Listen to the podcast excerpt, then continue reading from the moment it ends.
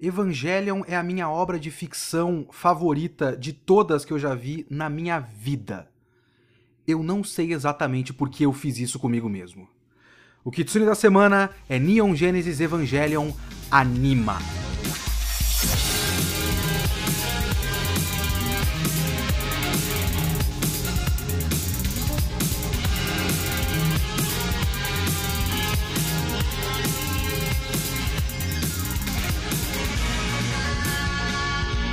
Da Semana é o meu podcast semanal para eu comentar o que eu quiser, do jeito que eu quiser. A ideia é eu analisar uma obra por semana. Pode ser um filme, um livro, um anime inteiro ou um só episódio, um mangá inteiro ou um só volume. Eu vi, eu li, eu quero falar, então é aqui que eu vou falar.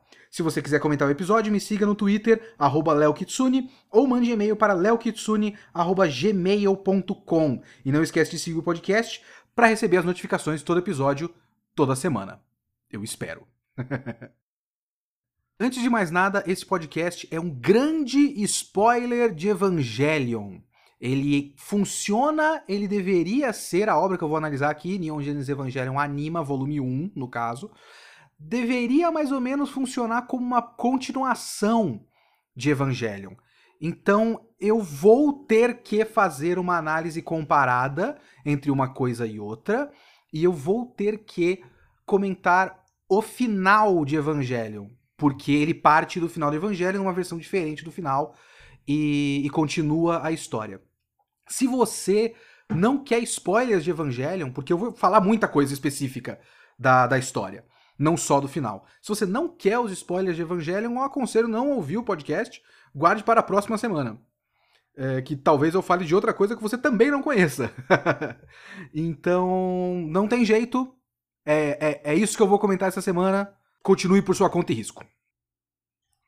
Vamos lá. O que é Neon Genesis Evangelion Anima? Evangelion Anima é uma série de light novels. É, eu não consigo exatamente achar informação de quantos volumes tem, mas ela terminou, aparentemente. Ela foi de 2007 a 2013. A ideia dessas light novels de Evangelion é fazer uma continuação de Evangelion. Tem num pós-fácil do livro, eu li a versão americana por e-book, né, que dá para comprar pro Kindle e tal. Tem um pós-fácil do autor, o Ikuto Yamashita, e ele conta que o Hideaki Anno falou: "Ah, por que, que você não faz um spin-off que nem Gundam tem?" é, meio, meio solto, assim, digamos assim. A ideia foi uma, uma ideia jogada no ar pelo Hideaki Anno e ele tocou a ideia para frente. Qual é a ideia de Evangelion Anima? O final do Evangelion, especificamente o final do End of Evangelion, né? O final, entre muitas aspas aqui, verdadeiro, o que conta, final de Evangelion, é, não aconteceu da forma como aconteceu no filme para Evangelion Anima. O que o Shinji faz é escolher, eu já falei, vai ter spoiler, é escolher não acontecer o terceiro impacto. E a história continua. Você tem um mundo pós terceiro impacto que não se concretiza. Então é um mundo pós-apocalíptico de Evangelion, mais ou menos, é, com as consequências de toda a bosta que aconteceu, mas as pessoas continuam vivas, não são um grande suco laranja. Né? E a história toca o que acontece na, na trama, para acontecer uma trama, no caso, é que os Evas da, da série Eva, aqueles 13 Evas brancos, eles acordam e começam a atacar e fica o grande mistério de por que, que eles acordaram e por que eles estão atacando. É por aí. Mas o que é Evangelion Anima de verdade? Quem é Ikuto Yamashita, o autor de Evangelion Anima? Ikuto Yamashita é o designer dos mechas, o designer dos robôs, de, do Evangelion, do anime do Evangelion. Né? E ele também é um mangaká. É, no próprio pós-fácil dele, no fim da história, ele inclusive tem uma, uma citação dele que é maravilhosa e é uma grande evidência de como é a obra, que ele fala que o vocabulário dele não é extenso. E ele pede desculpas é, caso ele tenha repetido terminologia. O cara é um designer de mecha. Veio a ideia para ele fazer uma história, ele criou mais ou menos uma ideia de plot, e a ideia não era ele escrever. Ele ia fazer o argumento e outras pessoas iam assumir a história. E acabou que ele assumiu a história.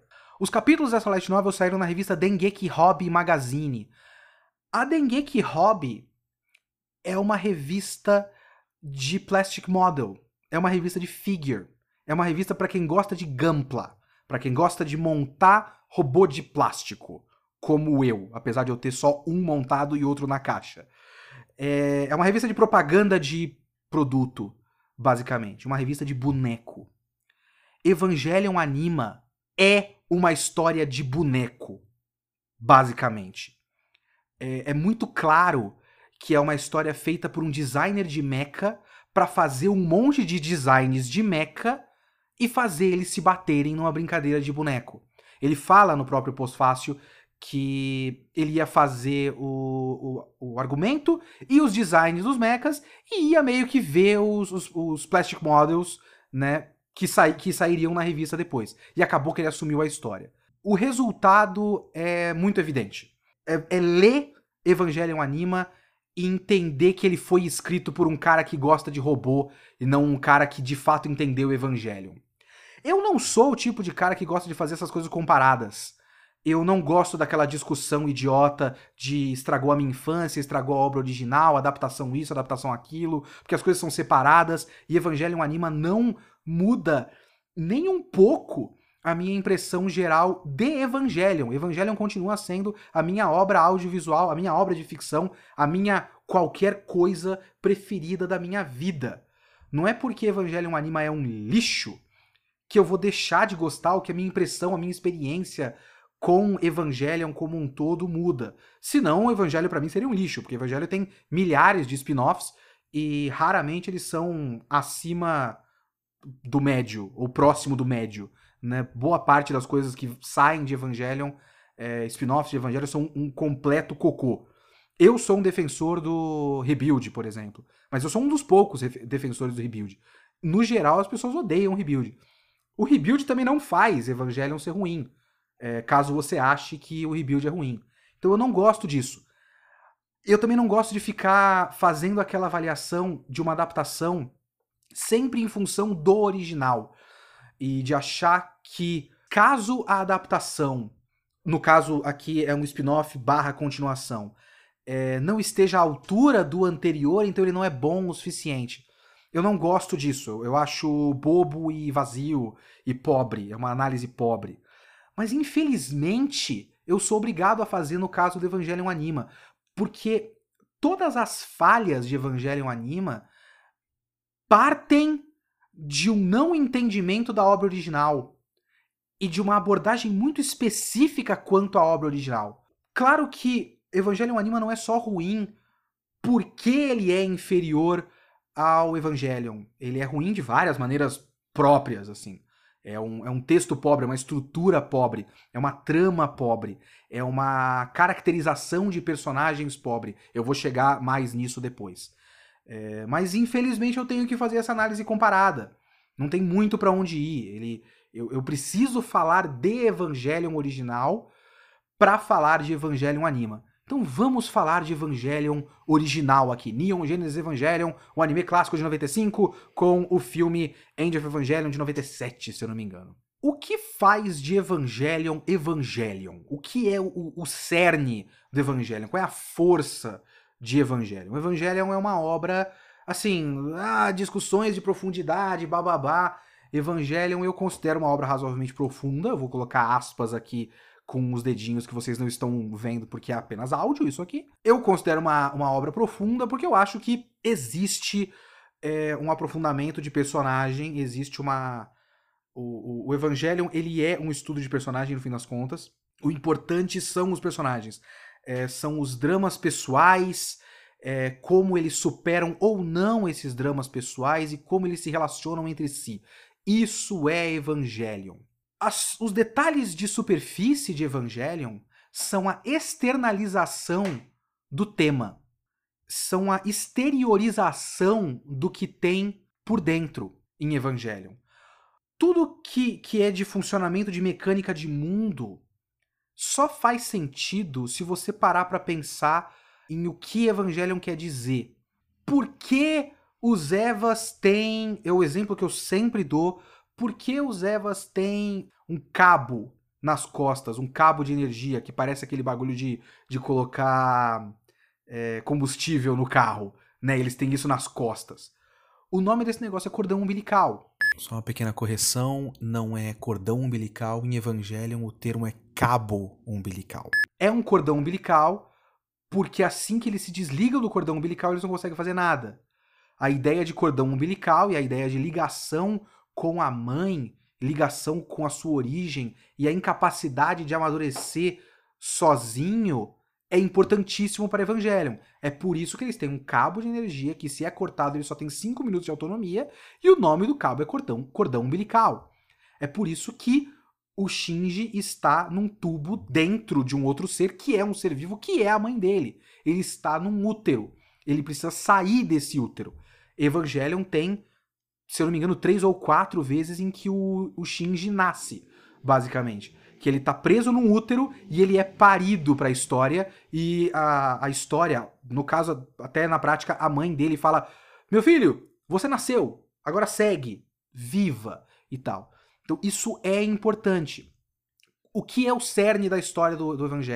É a história de como Shinji Ikari não consegue conviver em sociedade e não consegue superar a própria separação do peito para formar uma própria identidade e, e como ele forma barreiras, porque a única maneira que ele conhece de criar uma personalidade para si mesmo é criando uma barreira, porque se existe uma muralha entre eu e o outro, eu sei que desse lado tem o eu.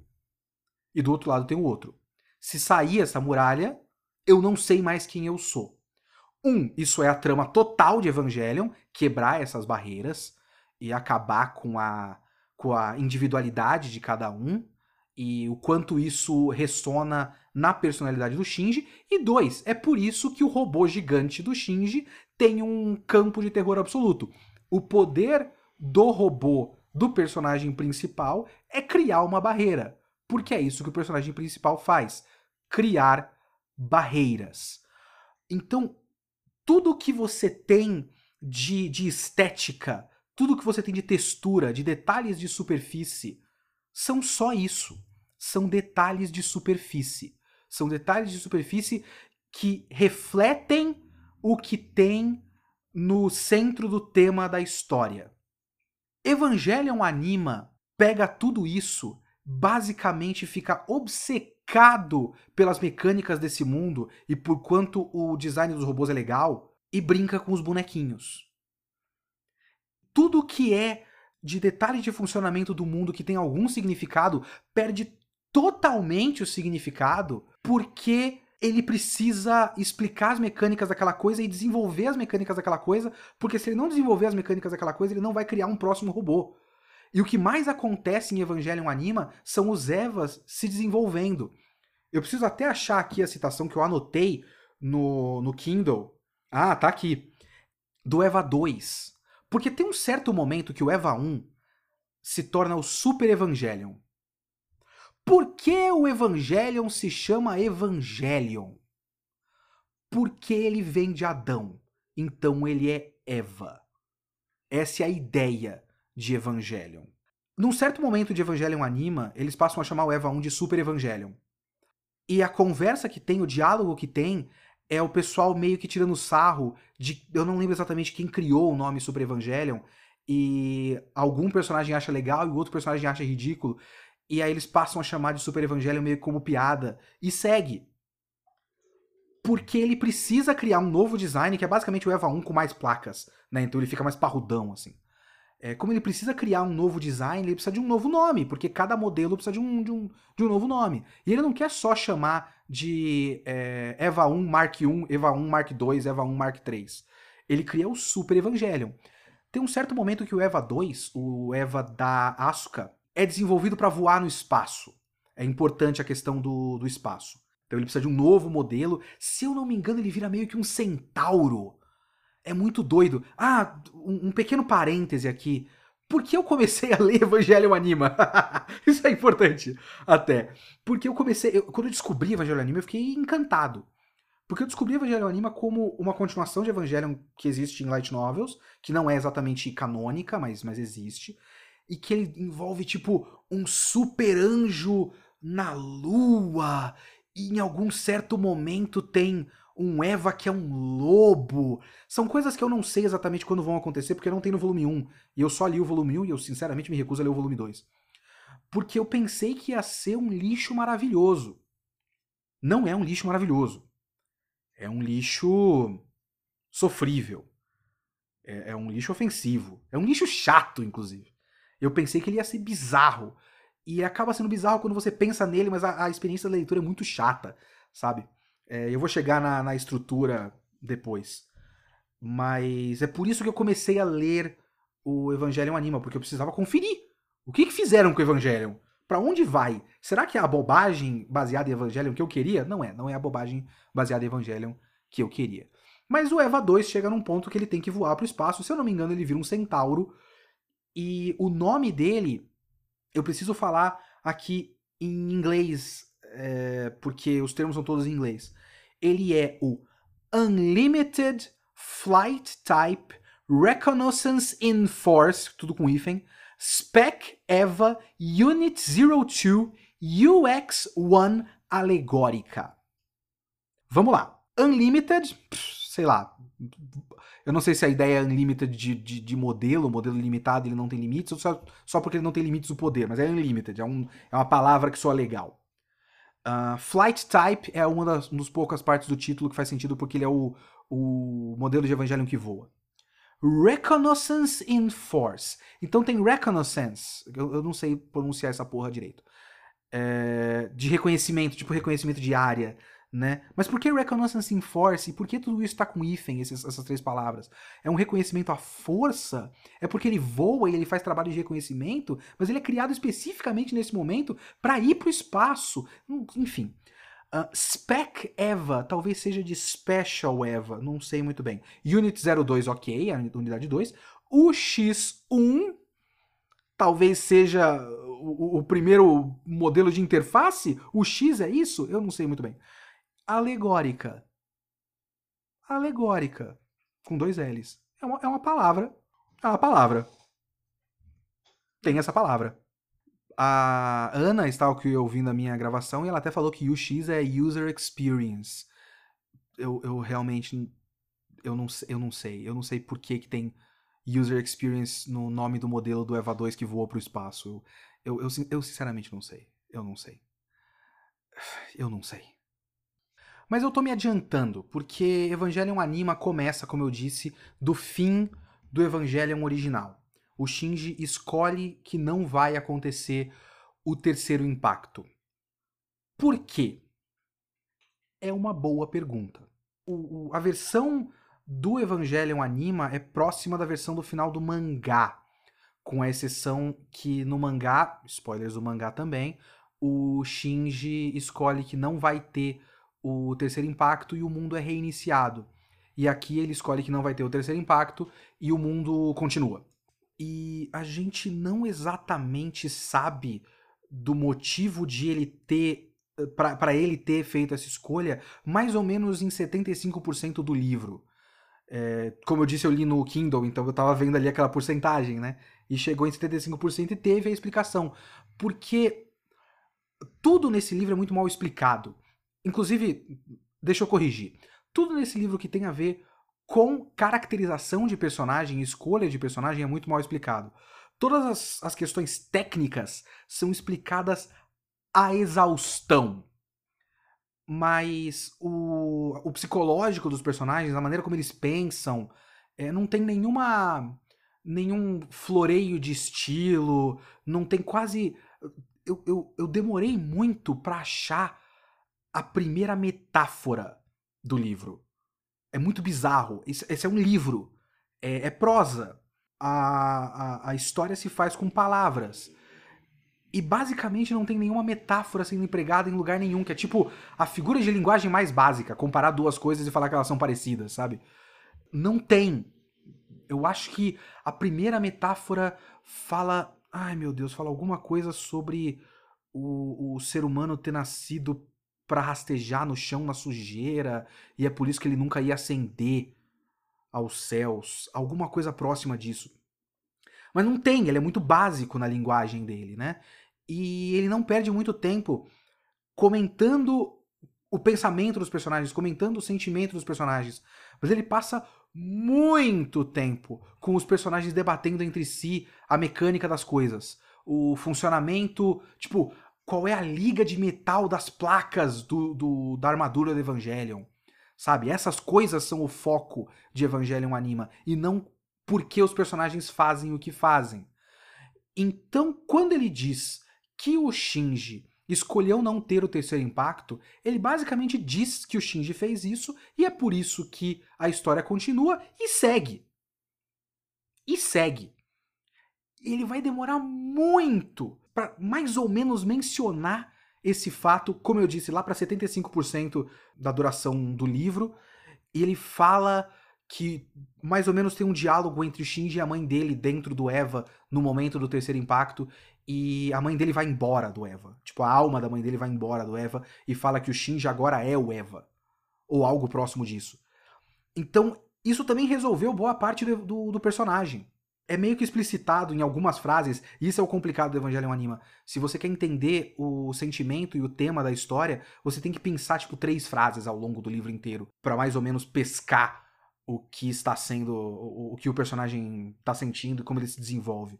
Então, mais ou menos, em algum ponto da história, tem uma frase que diz que o Shinji meio que definiu o eu dele. E agora ele meio que está resolvido. Então, como ele está resolvido, não existe conflito interpessoal.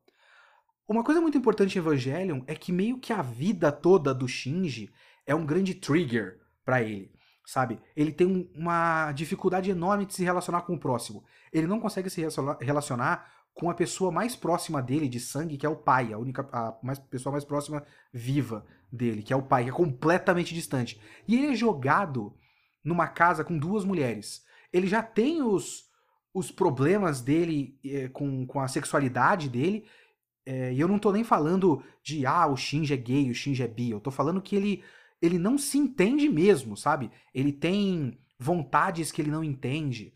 Ele confunde a falta que ele sente da mãe com, a, com o desejo sexual e tal. E ele é jogado para uma casa com duas mulheres que não, não têm relação é, com ele. E ele precisa conviver todo dia com essas pessoas que são estranhas. E aí ele tem a escola. E a escola é um problema também. Porque, tipo, no terceiro episódio ele toma um soco na cara do Toji Suzuhara. Ele não pediu para nada disso acontecer com ele e do nada ele tá apanhando. E tudo que ele mais tem medo na vida dele é de contato físico. E ele tem o pior contato físico possível, que é um soco na cara. Por uma coisa que ele não escolheu. Ele não escolheu ser piloto do Eva. Ele fez porque ele acreditou que seria uma maneira de, de se aproximar do pai dele. E também porque o pai dele mandou. Ele não tinha escolha. que mais ele ia fazer naquela situação?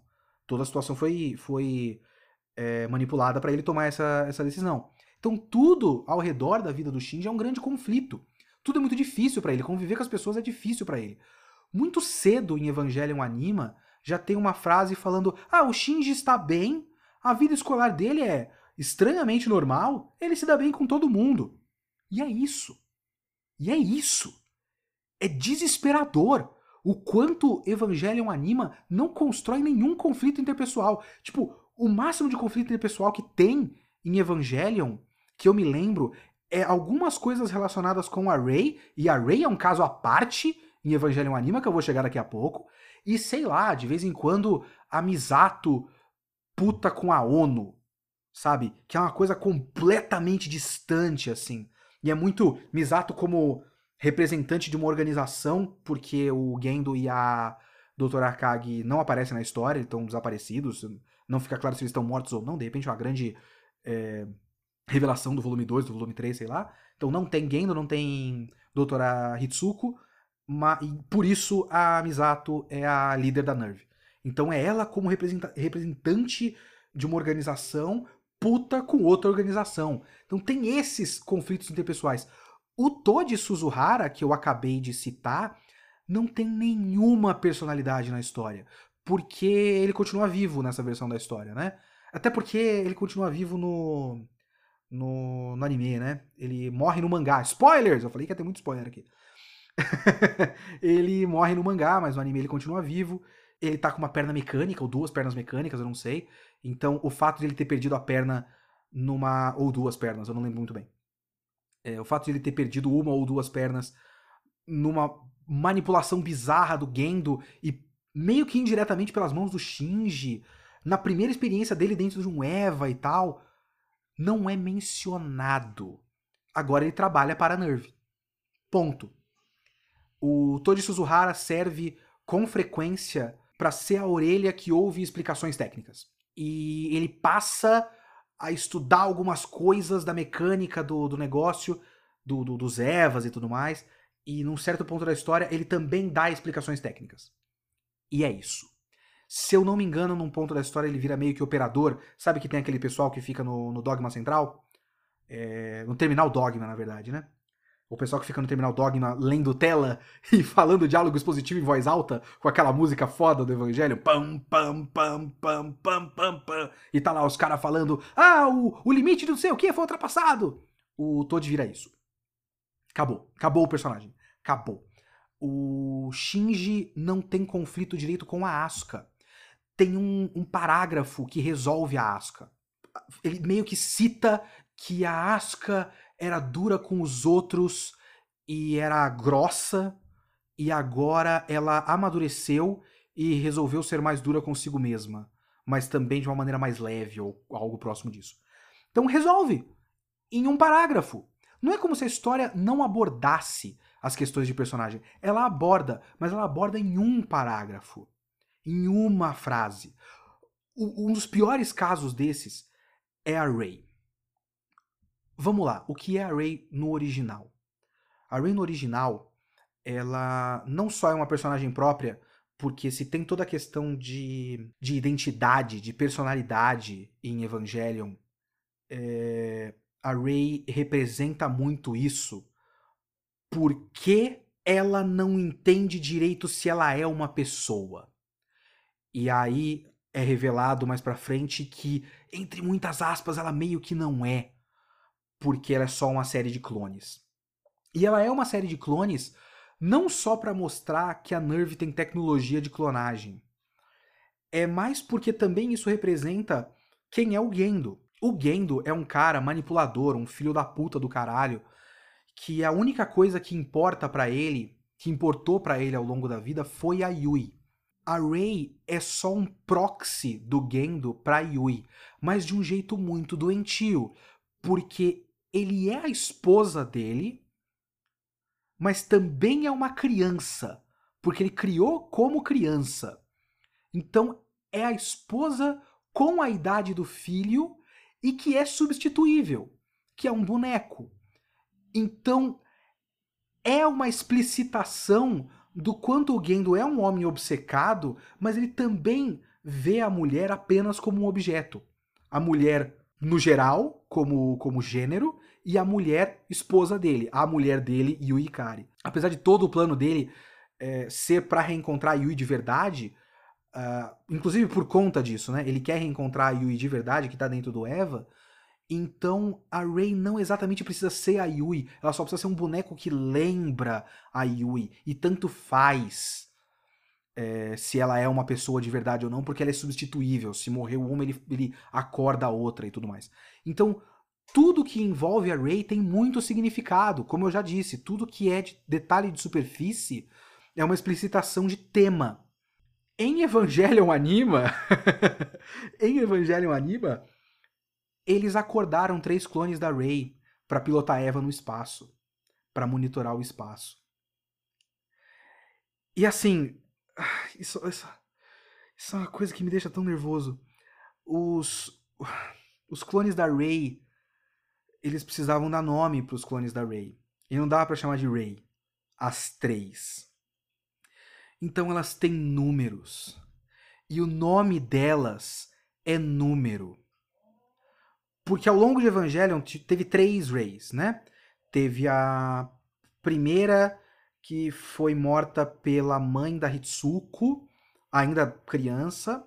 Teve a segunda que morre no meio do Evangelho, lá pelo episódio 23, alguma coisa assim. E teve a terceira, acordada depois da morte da segunda no meio do Evangelho. Então, esses próximos três clones são a 3, a 4, a 5 e a 6.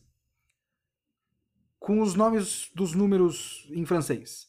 É, eu não sei a pronúncia direita, é 4, 5 e cis, de acordo com a Ana que me ensinou. Eu devo estar tá falando tudo errado. e eu fui lendo, e eu fui, mas, mas pelo amor de Deus, a, a, o fato de ter um monte de clone é a ideia da objetificação. Como você revive as personagens para elas serem números e apenas serem pilotos de Evas no espaço, só porque, isso se eu não me engano é falado na história, porque é mais fácil de uma Rey sincronizar com Eva. Porque eles estão usando carcaça dos, dos, da série Eva, né? O que é todo um problema porque a série Eva tá atacando eles.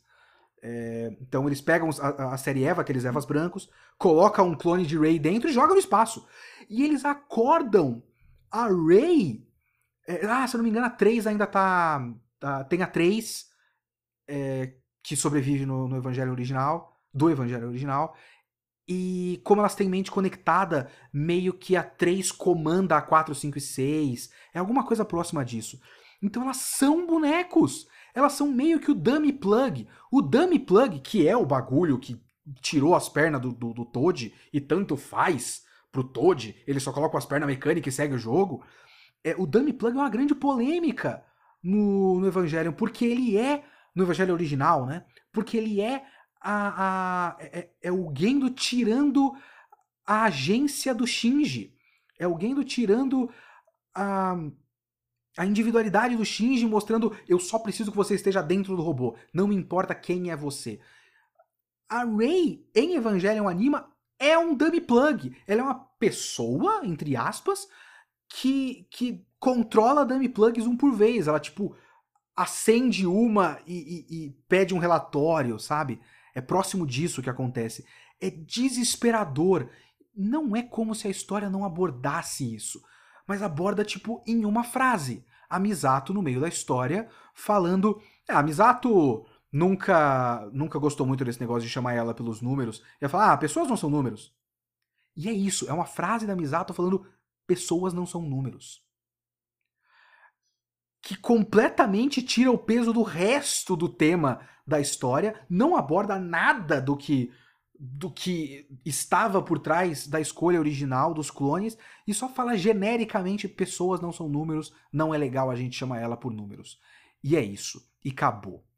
Assim, não é como se a existência do, do, do, das Rays 4, 5 e 6 não tivesse alguma função prática na história. Porque tudo tem uma função prática em Evangelion Anima. Só isso que existe em Evangelion Anima. Funções práticas. Então, é importante que a Ray seja, a Ray 4, né? Seja um, um clone, porque ela tem é alguma coisa próxima de ela, de ela ter uma relação mais próxima com o Eva que ela tá pilotando, e ela sabe é, o que é sentir como se ela fosse o Eva, porque num certo ponto da história o Shinji começa a pilotar o Eva de fora do Eva. É, porque já que ele é o Eva, como disse a mãe dele, ele pode pilotar o Eva de fora, né? E aí a Ray começa a ensinar para ele como pilotar o Eva de fora, porque ela sabe o que é sentir como se ela fosse o Eva. Então, ah, você é o Eva. Então, levanta o braço. Ah, o Eva, o Eva que você pilota, o Super Evangelion, levantou o braço também. Olha aí. Então é isso. É, é, tem uma função prática. Serve para algo na história na prática, mas não significa nada. É completamente vazio de significado. Tudo que tinha significado per perde completamente o significado em Evangelion Anima. Quando eu digo que eu não gosto de lore, é isso que eu tô dizendo. É uma história onde tudo funciona, tudo tem uma explicação prática para a maneira como funciona, mas nada significa nada. O campo AT perdeu o significado. O campo AT, ele é um campo que recobre todos os seres e que é o que eles chamam de barreira de ego no evangelho original. Então todo mundo tem um campo AT porque é isso que faz a pessoa ser um ser independente do outro, é isso que separa um ser do outro, certo? Ou seja, isso implica que cada indivíduo tem um campo de terror absoluto em volta de si mesmo. Em Evangelion Anima, do nada, eles começam a ter a habilidade de criar campo AT fora do próprio corpo. Em vez de criar em volta do próprio corpo, ele cria em outro lugar. Eles visualizam, ah, ali naquele prédio há dois lugares. Eu visualizei bem. Ah, pronto, surgiu uma barreira lá. Porque é isso. Se você tirar o significado do, da metáfora do campo AT, o que, que é o campo AT? É a habilidade de criar barreira. Então por que, que ele não pode criar a barreira a 5 metros de distância?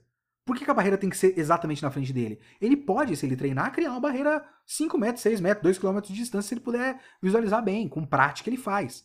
Não é como se não fizesse sentido, faz sentido. Mas é acabar com todo o significado da história. É limar toda a metáfora da história e só imaginar, bom, eles têm esse Eva. Se tem uma próxima ameaça, eles vão criar um Eva mais forte. Então ele faz um Eva mais forte. Bom, se ele pode fazer uma barreira grandona, por que ele não pode fazer essa barreira grandona ali na frente? Ele pode, funciona, mas não significa nada. Nada significa nada em Evangelion Anima. Ó, num certo ponto da história, o Shinji morre. Ok? Spoiler: o Shinji morre. No meio da história. E o Shinji morre numa batalha com duas frentes. Num lugar tá o Shinji lutando contra whatever, no outro lugar tá a Asuka lutando com whatever. E tem o capítulo da morte do Shinji. Pá, Shinji morreu. O próximo capítulo é a frente de batalha da Asuka. Então tudo bem, a morte do Shinji não é mencionada no próximo capítulo, porque a Asuka, como ele é feito do ponto de vista da Asuka, a Asuka não sabe que o Shinji morreu. O próximo capítulo se passa tipo dois dias depois da batalha em que o Shinji morreu. O primeiro parágrafo do capítulo aborda a morte do Shinji. O segundo parágrafo do capítulo aborda a crise do núcleo do Eva que está criando um buraco negro. O resto do capítulo é para explicar um conceito da energia daquela matéria N2, que é o, é o, o, tecido que forma os anjos, que no episódio 19 o, o Eva 1 come esse tecido e por isso ele não precisa mais do, do cordão umbilical. Então ele comeu energia pura, digamos assim, que é o tecido que forma os anjos. E o resto do capítulo explica o motor N2 que eles chamam, né? N2? Acho que é isso. É, ou S2, não lembro muito bem ele, ele explica esse, esse, esse tecido e como ele é uma forma de energia que na verdade é proveniente do outro lado de buracos negros e que depois dessa batalha o núcleo está entrando para dentro de si mesmo, então ele está basicamente invertendo o que ele é e como ele era o outro lado de um buraco negro, ele está virando um buraco negro, então eles precisam desenvolver uma liga de metal para criar uma placa que contenha o buraco negro que está sendo formado, senão vai dar uma grande merda. Então é aquela aquela assistente que fica no, no Terminal Dogma, que gosta muito da, da Hitsuko. É essa pessoa, que eu esqueci o nome, que ela virou agora a cientista-chefe depois que a Hitsuko sumiu da história, falando com outros cientistas, debatendo a teoria, tipo, tem diálogos expositivos da teoria. Eles dizendo, ah, Alguns teóricos acreditam que o motor S2, o motor N2, eu não lembro muito bem o nome, é uma matéria que vem do outro lado do buraco negro. Então, para isso, não sei o que, os buracos negros funcionam de tal forma. Então, a gente, se fizer um metal que seja forte o suficiente, a gente pode conter isso e ele vai ficar girando dentro de si mesmo. A gente vai conter o, o desenvolvimento do buraco negro. É isso. Todo o próximo capítulo depois da morte do personagem principal a Asuka tem uma linha de diálogo, mais ou menos, onde ela comenta que a gente devia fazer alguma coisa para recuperar o Shinji. Eles recuperam o Shinji depois. Inclusive, eles dizem que nunca. Uh, ninguém acreditava que era possível um ser, uma, uma, pessoa ser reconstituída dentro do, do Eva, e na verdade isso já aconteceu no meio do Evangelion original, lá no episódio 20, se eu não me engano. O Shinji completamente se desfaz e depois volta. É um dos melhores episódios do Evangelion. Então eles falam que não achavam que isso ia acontecer e acontece, aí o Shinji volta e tal. Mas foda-se a morte dele. E foda-se como a morte dele afeta outras pessoas. A morte dele não precisa afetar outras pessoas. A morte dele não precisa ter significado. É mais legal debater as teorias de física quântica da energia que forma o núcleo do Evangelion. e o metal da placa que vai conter o bagulho. Eu não sei. Eu não sei. E assim, tudo isso é uma embalagem péssima também. A embalagem, o, o, o estilo é, é péssimo. Porque todo o capítulo é a mesma coisa. Ele começa, aí tem uns dois ou três parágrafos de contextualização de conversa entre os personagens, que geralmente é para discutir alguma coisa de mecânica das coisas, tipo, ah, a gente desenvolveu o Super Evangelion, qual é a diferença do Super Evangelion? Ah, ele tem isso e aquilo. Ah, e o novo o Eva 2 agora tem duas facas progressivas e não sei o que, não sei o que lá. Então eles debatem algumas coisas de, de novos desenvolvimentos das coisas e tal. Tem alguma breve explicação de, como eu falei antes, ah, o Shinji tem uma vida é, escolar muito saudável e tá tudo bem, é super legal. Aí chega o inimigo, fala, ah, meu Deus, o inimigo, chegou o inimigo, ah! E aí o resto do capítulo é discussão de tática de batalha. E é isso. Todo capítulo é a mesma coisa. O, o, inimigo chegou, ele atacou por não sei onde. Então eles usaram a arma não sei o que, não sei o que lá. O novo desenvolvimento do rifle positrônico, que tem a potência de não sei o que. Esse rifle positrônico pode superar a barreira de tal inimigo. Mas aí eles atiraram e não superou. Então eles fizeram tal tática, não sei o que. Então é isso. É a explicação da tática de batalha, a explicação das mecânicas dos robôs, a explicação de desenvolvimento dos robôs, é, descrição da, da, da, da, estética do novo design do robô, para depois ter uma ilustração no meio, porque é uma light novel, então tem ilustrações no meio. É, e aí eles vencem, reseta, eles estão normais, um, eles conversam de boa, ninguém se desgosta, ninguém tem conflito, o Shinji não tem conflito com a Asuka, a Asuka não tem conflito com a Misato, a Misato não tem conflito com, sabe, nada, nada, nada, nada. Ninguém Uh, o, o Toad tá lá e ele é um cara legal. E eles voltam na escola juntos, e aí chegam e conversam um pouco, e aí chega o inimigo, e é isso. E continua, e continua, e continua, e todo capítulo é igual. É um dos piores livros que já li na minha vida. Não é o pior livro, porque o pior livro que eu já li na minha vida provavelmente é No Game No Life Volume 1. Outra light novel é, que eu não vou gravar podcast sobre isso, porque eu já esqueci basicamente tudo, graças a Deus, e eu não vou reler, porque vai tomar no cu, né? Mas tá, tá, tá ali, tá perto do primeiro volume de No Game No Life. Eu, eu. Teve um momento da leitura de Evangelion Anima, depois da morte do Shinji, que eu até fiz uma anotação é possível que Evangelion com mais robôs e nenhum Shinji seja o Evangelion ideal de muita gente. Eu acho que muita gente pode adorar Evangelion Anima. Eu acho que se animar, principalmente se tiver uma puta animação. Pensa isso com. Não coloca animação computação gráfica que o Otaku tem resistência. Ou coloca o máximo da computação gráfica, sabe? Mas faz uma puta animação foda! Assim, Todo episódio é Sakuga. Todo episódio é, é, é Fate Zero, digamos assim. E é possível que seja o Evangelion preferido de muita gente. Porque é basicamente tática de batalha e robô. Tem esse robô, aí tem o próximo robô, e o próximo robô. Não tem viagem dentro da cabeça do Shinji, não tem uh, psicodelia, não tem o que muitos classificariam como mimimi. Não tem, não tem nada. Não tem significado, não tem debate, não tem tema, não tem personagem, não tem psicologia, não tem nada, só tem robô. Talvez muita gente gosta disso. Se você não gosta de Evangelion, da maneira como ele é, leia Evangelion Anima. É possível que você goste muito. Eu só sofri.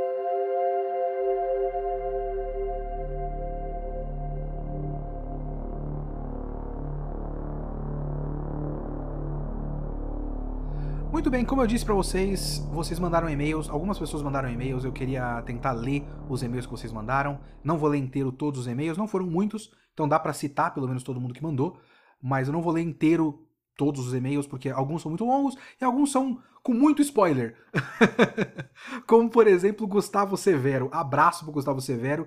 Eu li o seu e-mail e eu vou dizer, eu infelizmente li o seu e-mail porque o seu e-mail tem muitos spoilers. Poxa vida. Então eu não vou ler o seu e-mail no ar, mas muito obrigado por mandar o e-mail, ok? Uh, tem aqui o e-mail do senhor genérico. Ele não tem um nome além de senhor genérico. E algumas pessoas mandaram e-mails que não são exatamente sobre o tema do podcast passado, que foi sobre Kimetsu no Yaiba Demon Slayer volume 1. Ele manda aqui, saudações prezado e célebre Kitsune, como vão as coisas? É, quarentena, né? Coronavírus, pandemia mundial, vamos todos morrer. Tirando isso, tá ótimo. A pergunta que eu tenho aqui é a respeito de um dos meus universos ficcionais favoritos, Gundam. Além daquele programa gravado com o Sakuda e a Daisy sobre a primeira temporada do Gundam, você teve outro contato com esse universo? Sim. Eu vi a primeira metade do. Como é que chama? Iron Blooded Orphans. Eu preciso rever, porque eu fui começar a segunda e eu não lembrava nada. E Gundam é foda, porque você precisa. Precisa ter um domínio dos acontecimentos para continuar assistindo, né? Assim como o Zeta, eu vi tipo 20 episódios. E eu preciso rever uns 10, mais ou menos. E eu vi uns especiais. Eu vi. Ah, meu Deus, como é que chama? Deixa eu tentar achar o nome dos negócios. Mas são uns, uns OVAs muito legais que eu infelizmente não vou conseguir fazer podcast sobre eles, porque, como eu disse, e como eu vou dizer várias vezes, eu não lembro dos detalhes da coisa. Eu vi War in the Pocket e eu vi o 8th MS Team e o The Origin. Além dos filmes e do primeiro filme compilação do Zeta. É, o filme compilação do Zeta é foda também, porque eu pensei que dava pra ver o Zeta. Pensei que era só frescura de fã. Dava pra ver o Zeta pelos filmes compilação e não dá. O Zeta é impossível. O, o filme compilação do Zeta é muito ruim. É, é uma colagem de melhores momentos. Se você não tem uma base dos acontecimentos, você não entende a ponte de um pro outro. Uh, eu sei que o 8th MS Team é muito legal porque ele é muito bonito, mas ele tem uma história meio fraca. Ele é ok, eu gosto dele, mas ele tem uma história meio fraca. O War in the Pocket é muito melhor. Ele se passa num ambiente urbano, ele tem aquela, aquela relação da criança com, com o piloto de Zeon e tal. É bom, é bom pra caramba o War in the Pocket. É, então eu sim, eu tive contato com, com mais Gundams. Mas tudo que dá pra ver de Gundam que seja curto, eu vou tentando. o João Pantaroto falou: Kitsune, eu amo seu podcast. É, mas eu amo muito mais aquelas análises de obras completas que você fazia. Pretende fazê-las no seu podcast? Eu tenho uma entrada padrão para este podcast na qual eu cito, João, é, que eu posso falar de um anime inteiro ou um episódio por vez, um mangá inteiro ou um episódio por vez. Então, talvez algum dia eu possa fazer um podcast sobre um anime inteiro. Ou talvez eu queira fazer episódio a episódio. Vai da minha vontade. O Kitsune da semana, a ideia dele é eu meio que fazer o que eu quiser e essa liberdade ser o que faz a experiência de fazer o podcast mais gostosa sabe? É, então eu não quero colocar muita regra para mim, não. Mas eu tenho uma regra. Porque você segue no seu e-mail. Eu também adoraria que você fizesse um top anime que considera bom. E eu não vou fazer isso. Eu não vou fazer top. Eu não vou fazer um podcast com, com aqueles temas genéricos que eu fazia no VideoQuest. Eu não acho que eu. Eu, eu gostava de fazer no, no, no VideoQuest. Eu de fato gostava. Talvez um dia eu volte a fazer no YouTube, sei lá. Tanto faz. Eu não tô com plano para isso agora é, a ideia do podcast é só falar especificamente de obras específicas. Específico, específico. Então eu não vou fazer uma grande análise sobre o Eti, como eu fazia no canal no YouTube. Eu vou falar de um anime. Um episódio desse anime ou o anime inteiro. O, o, um, o, o mangá inteiro ou eu vou acompanhar um volume por vez. Porque eu gosto desse negócio de um volume por vez, um episódio por vez. Eu realmente gosto. A obrigação do semana a semana me matava no canal. Era foda, porque eu precisava fazer, tipo, eu não posso deixar passar uma semana e tal. É, mas, tipo, Kimetsu no Yaiba. Eu acho mais legal falar de Kimetsu no Yaiba um volume por vez, porque eu posso pegar o específico de cada volume. Entende? É, mas eu não tenho, eu não preciso me obrigar a fazer um episódio por semana só daquilo. Eu posso fazer o volume 1 e aí na, na outra semana, como eu tô fazendo agora, falar de uma outra coisa completamente diferente. O próximo episódio não vai ser sobre o, o, 4, no caso, né? Não vai ser sobre o volume 2 do Demon Slayer, vai ser sobre outra coisa. que não tem nada a ver com mangá e nem anime, por exemplo. Então eu gosto dessa liberdade, eu quero manter essa liberdade e eu quero usar o podcast para me incentivar a ver e ler muitas coisas diferentes e exercitar o meu senso crítico para coisas que não são o meu lugar comum e zona de conforto, que é anime e mangá. O Leonardo Freire, por exemplo, faz uma pergunta próxima. É, queria dizer que depois que você comentou no Twitter que não gostava da palavra consumir, é, eu comecei a pensar sobre isso e hoje em dia está me parecendo errado usar consumir. Uh, parece que limita o objeto, é simplesmente um produto sem significado. Seria muito legal se um dia você desenvolvesse mais sobre esse tópico. Obrigado por me fazer perceber isso. Eu não vou fazer isso no podcast. Eu tenho o meu Medium, por exemplo. Eu posso escrever um texto no Medium. É... Mas eu não quero que o podcast seja essa coisa pesada de pesquisa e referência e bibliografia. Não, eu quero ler um bagulho, deixa eu falar o que eu gosto e que eu não gosto do bagulho. E aí eu faço, e vocês ouvem, e tá tudo bem. Eu quero essa liberdade para mim, entende? Então, é... obrigado, Leonardo Freire, obrigado, João Pantaroto, mas eu não vou fazer podcasts desse jeito. E o Viana Mil Grau, Viana Mil Grau, ele termina o, o, e-mail dele falando chama o urso para um programa. Ah, primeiro, se o urso ouviu meu podcast, abraço pro urso. A ideia também é que eu fale sozinho. Eu não vou chamar nenhum convidado. É outra regra que eu tenho para esse podcast. Não existem convidados no Kitsune da semana. É eu falando sozinho. Não é uma conversa, é um monólogo. Ok? Mas ele fala: você ainda pensa em reassistir animes que você via quando criança? Ainda ouviu na Mil Grau. É pra ver se é bom mesmo? Sim, eu tenho muitos desses que eu queria ver se é legal. Uh, pretende analisar, analisar mais Berserk? Talvez. É uma boa. Quem sabe Vagabond? Talvez. É uma boa. Abraço e boa sorte com o podcast e com a sua família. Muito obrigado. O Andrei de Souza mandou um e-mail aqui para mim. E ele não falou de Demon Slayer, ele falou do primeiro episódio do podcast, que foi sobre Twin Peaks. É, Olá, Kitsune, tudo bem? Tudo bem! Primeiro, quero te parabenizar pelo excelente podcast sobre Twin Peaks. Muito obrigado, eu estava muito inseguro para falar de Twin Peaks. É, algumas coisas eu meio que que crio barreiras artificiais na minha cabeça, achando que são coisas muito complexas para eu, pra eu comentar.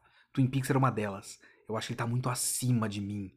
E aí eu tava com, com medo de falar bosta sobre Twin Peaks. Enfim. Achei muito interessante como você relacionou a obra e sua importância na formação das séries que vieram depois dela, que é uma coisa que eu não sabia e eu fui percebendo enquanto eu assistia. Eu fui assistindo falando, caralho, olha só, ele já tava fazendo isso muito antes. Foi bem legal. Também sobre sua explicação sobre a vida americana, que era um tema recorrente nas entrevistas do David Lynch a respeito do projeto, o que eu não fazia ideia. Mas eu vi tweets sobre isso e clicou a chavinha. Eu falei, caralho, olha só, realmente tem a ver com a vida americana. Um livro interessante para ler depois de terminar a série é Twin Peaks Arquivos e Memórias, foi lançado pela Dark Side. Muito obrigado pela recomendação, talvez um dia eu vá atrás. O livro conta com uma série de entrevistas com responsáveis pelo seriado, comentando desde as ideias iniciais que originaram o projeto até o cancelamento inesperado e o fenômeno que a série se tornou. Ele fala que não tem entrevista do David Lynch porque ele prefere entrevistar um macaco nas horas vagas do que explicar suas obras. Inclusive, é uma coisa que ele mesmo comenta no e-mail, que é uma coisa do David Lynch, que é ele completamente se recusa a dar qualquer interpretação própria sobre as próprias obras. Fala, você acha o que você quiser. Eu fiz pensando num bagulho, se você pensa em outro, pau no seu cu. É bem legal. Então, muito obrigado, Andrei de Souza, pelo seu e-mail. Vamos para o próximo. O Márcio Cosme mandou aqui. Beleza, mano? Meu nome é Márcio Cosme, tenho 30 anos, sou do Rio de Janeiro. Primeiramente, quero dizer que acompanho seu trampo desde o VideoQuest 49 sobre o primeiro filme do Pokémon. Tô, estou um tanto animado com esse novo projeto. O resto do e-mail dele é spoiler de Demon Slayer. não vou ler o resto do e-mail. É, infelizmente eu li, eu não queria spoilers. É, não mandem spoilers no meu e-mail, por favor. Muito obrigado, Márcio Cosme. É, eu também estou empolgado, estou animado com o meu, meu projeto, porque, como eu disse, tá divertido de fazer. Eu só clico, é, pego o microfone e dou record e continuo, é legal. O João Pantaroto mandou outro e-mail, falando acabei Sangatsu no Lion faz pouco tempo. Sangatsu no Lion acabou ou está falando do anime? Bom, ele fala depois, adoraria inclusive saber o seu review sobre a obra completa, porque no canal tem da primeira temporada. Acho que o mangá tá rolando, né? Eu tenho curiosidade com o mangá talvez eu, ele perguntou se eu não faria é, podcast sobre isso. Uh, talvez, eu preciso falar da segunda temporada ainda, porque ela é ótima. mas eu precisaria rever, o que não seria grande problema, porque ela é ótima. Mas eu também tenho curiosidade do mangá, então talvez valesse a pena fazer podcast sobre o mangá. Não é uma promessa, é uma ideia, mas enfim. E o Alexandre mandou um puta e-mail gigante, onde ele fala da comparação que ele faz a partir da minha comparação em, do, do, do, do Tanjiro com o Gon e com o Deku. Ele diz que ele não consegue comparar muito com o Deku, é, mas ele compara bastante com o Gon, porque ele foi reler os volumes 1, 2 e 3 dos dois mangás, do Demon Slayer e do Hunter x Hunter. E ele fala: os dois, o Gon e o Tanjiro, até ali são rasos, apenas colocando pequenas coisas para dizer que tem atributos simples neles. O Gon tem aqueles valores de pessoa boa com que você citou, mas o que fica mais claro é, é, é a sua ingenuidade relacionada com o objetivo de ser igual ao pai. Como ele mesmo sendo ingênuo, vai, como ele mesmo sendo ingênuo, vai lidar com aquele mundo cheio de violência dos Hunters, é a pergunta que leva a história até ali. Comparando com Kimetsu, dá para fazer um paralelo com o Tanjiro ter sua bondade testada para conseguir seu objetivo. O Gon vai atrás do pai, porque conhece um cara que é Hunter, ele fala que seu pai é melhor disso no mundo, e tem seu coração puro por morar na Ilha da Baleia, que é isolada. Essas bases para entender quem é o Gon até ali são bem simples e rasas, de acordo com o Alexandre. Tanjiro tem um amor pela família e quer salvar sua irmã, que nem desenvolvida é como personagem. Ao meu ver, já conhecendo o futuro dos dois personagens, percebo que pequenas camadas de personalidade são aos poucos adicionadas e suas ações fazem com que as pessoas se relacionem com eles pessoalmente vendo a obra toda de Kimetsu e o que a gente tem de Hunter até hoje, gosto mais do que é discutido com o Gon, mas vejo o Tanjiro como uma melhor lição para o público do mangá, o que faz sentido. A lição do Tanjiro, Tanjiro, Tanjiro, sei lá, é uma lição boa, é, então como função social é, de Demon Slayer tá perfeito, assim, né? É um mangá feito para o jovenzinho japonês ler e aprender lições positivas, ele dá lições positivas. E essas coisas precisam existir um pouco também, sabe? É, eu, eu acho que o Hunter x Hunter não tem tanto a ideia de passar lições positivas. Não tanto assim. Tem também. Mas não tanto. Quanto Kimetsu no Yaiba, que é um pouco mais aberto quanto a isso. Mas essas coisas precisam existir também. A criança precisa de, de exemplos bons e positivos, sabe? Eu vejo muito Power Rangers com o Augusto. E Power Rangers é um, uma série com lições rasas e básicas ensinadas da maneira mais crua possível. Mas é bom, porque o Augusto tem quatro anos. E é legal que, mesmo que ele veja pessoas de roupas coloridas batendo em monstro, no fim ele tenha personagens falando, na quase olhando para a câmera e falando: é bom você se esforçar, é bom você ser legal com os outros e não maltratar pessoas que você não gosta, sei lá, qualquer coisa do tipo muito básica. É legal, as pessoas precisam dessas lições. Então, lições positivas não são uma coisa ruim em mangá nenhum. Eu só acho que a lição positiva do Kimetsu no Yaiba é muito básica. E eu não tenho como analisar Kimetsu no Yaiba. Eu, eu sou incapaz, fisicamente incapaz, de analisar Kimetsu no Yaiba como um menino japonês de 11 anos. Eu estou lendo com 33 no Brasil. Então, eu só posso dar o meu ponto de vista, sabe? Então eu acho raso, acho pouco, acho básico, né? Mas enfim. E aí ele segue dizendo que ele acha que o, é, os, o Deku e o Tanjiro não tem tanto sentido. É, ele fala, entendo você comparar por terem públicos gigantescos e ambos serem shonen de lutinha. Não foi só por isso que eu comparei. Mas, enfim. E aí depois ele dá mais spoilers! todo mundo me deu spoiler! Obrigado, todo mundo! É, é bom que e-mails sobre Evangelion Anima não podem me dar spoiler de nada, porque eu já assisti Evangelion e absolutamente ninguém mais leu Evangelion Anima. Então tá tudo bem. É... tá ótimo. De qualquer forma, mandem seus comentários sobre esse podcast para leokitsune.gmail.com. Me sigam no Twitter, leokitsune. Provavelmente nesse momento, no começo do podcast, se você está ouvindo, você me segue no Twitter sim. É, não tem algoritmo do YouTube para te mandar aleatoriamente o podcast. É, mas de qualquer forma, me siga no Twitter, caso você não siga ainda. E muito obrigado por todos que mandaram e-mails nesta semana em relação ao episódio 2 do meu podcast Kitsune da Semana.